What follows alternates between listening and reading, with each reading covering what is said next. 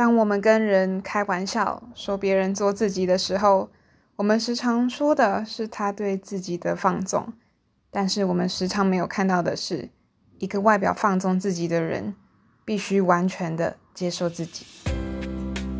大家好，欢迎来到大饼好生活，这是我 Podcast 节目第八集。我的节目会利用五分钟的时间来跟大家分享书和生活。这是一个我练习分享给各位朋友的平台。如果你偶然踏进来，欢迎你，让我跟你说说我对书和生活的想法。喜欢书的朋友也欢迎去我的 YouTube channel 看看，让我们透过书一起交朋友。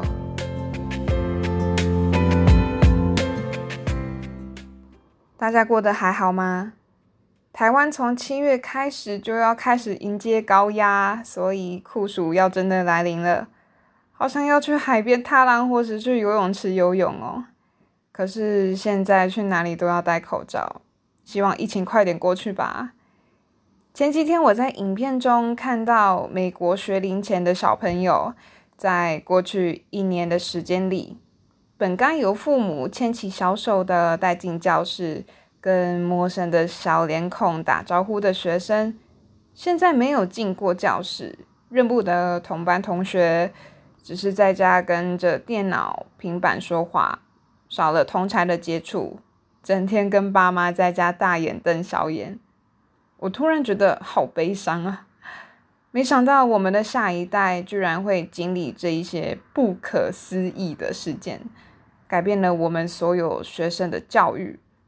这让我想到今天想要跟你们推荐的一本书，是我很喜欢的一个作家楚世英写的《野蛮生长》。作者他去了一个野放的茶园。什么是野放的茶园？就是不去限制茶树的高度，好让采茶的人方便摘茶。没有，茶园主人让茶树恣意生长。我们后来才知道，原来茶树可以长得这么高，而且野蛮的程度是，只要附近的杂草没有比茶树高，主人基本上不会理它。主人也是一个很有个性的人，他烘焙茶的时间需要三个月，这带出了我们野蛮生长的原则。第一点，愿意花时间。野蛮生长有十大原则，有待大家愿意花时间购买并翻开来阅读。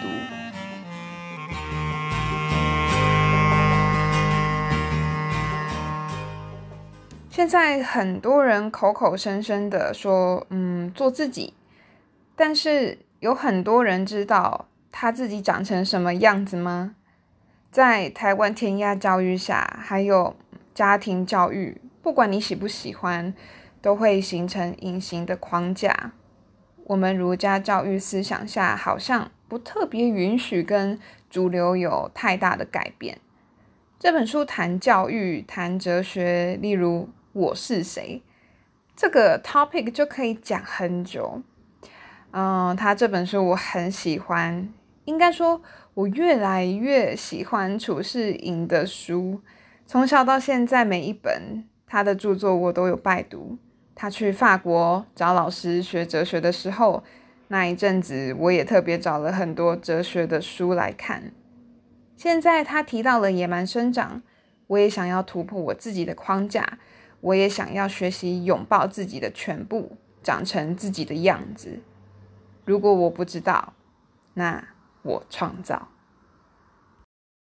我希望野蛮生长也能够是我们下一代成长的其中一个方式，但这也是同时让人忧心的，就是在面对荧幕而不是老师同才真实的校园教室桌子椅子的时候，他们可以野蛮的起来吗？他们能够透过这样的远距教学，慢慢的茁壮吗？找出自己的样子吗？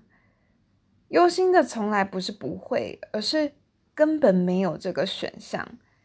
但我愿意相信，身为人，我们都会找到出路，一向如此，对吧？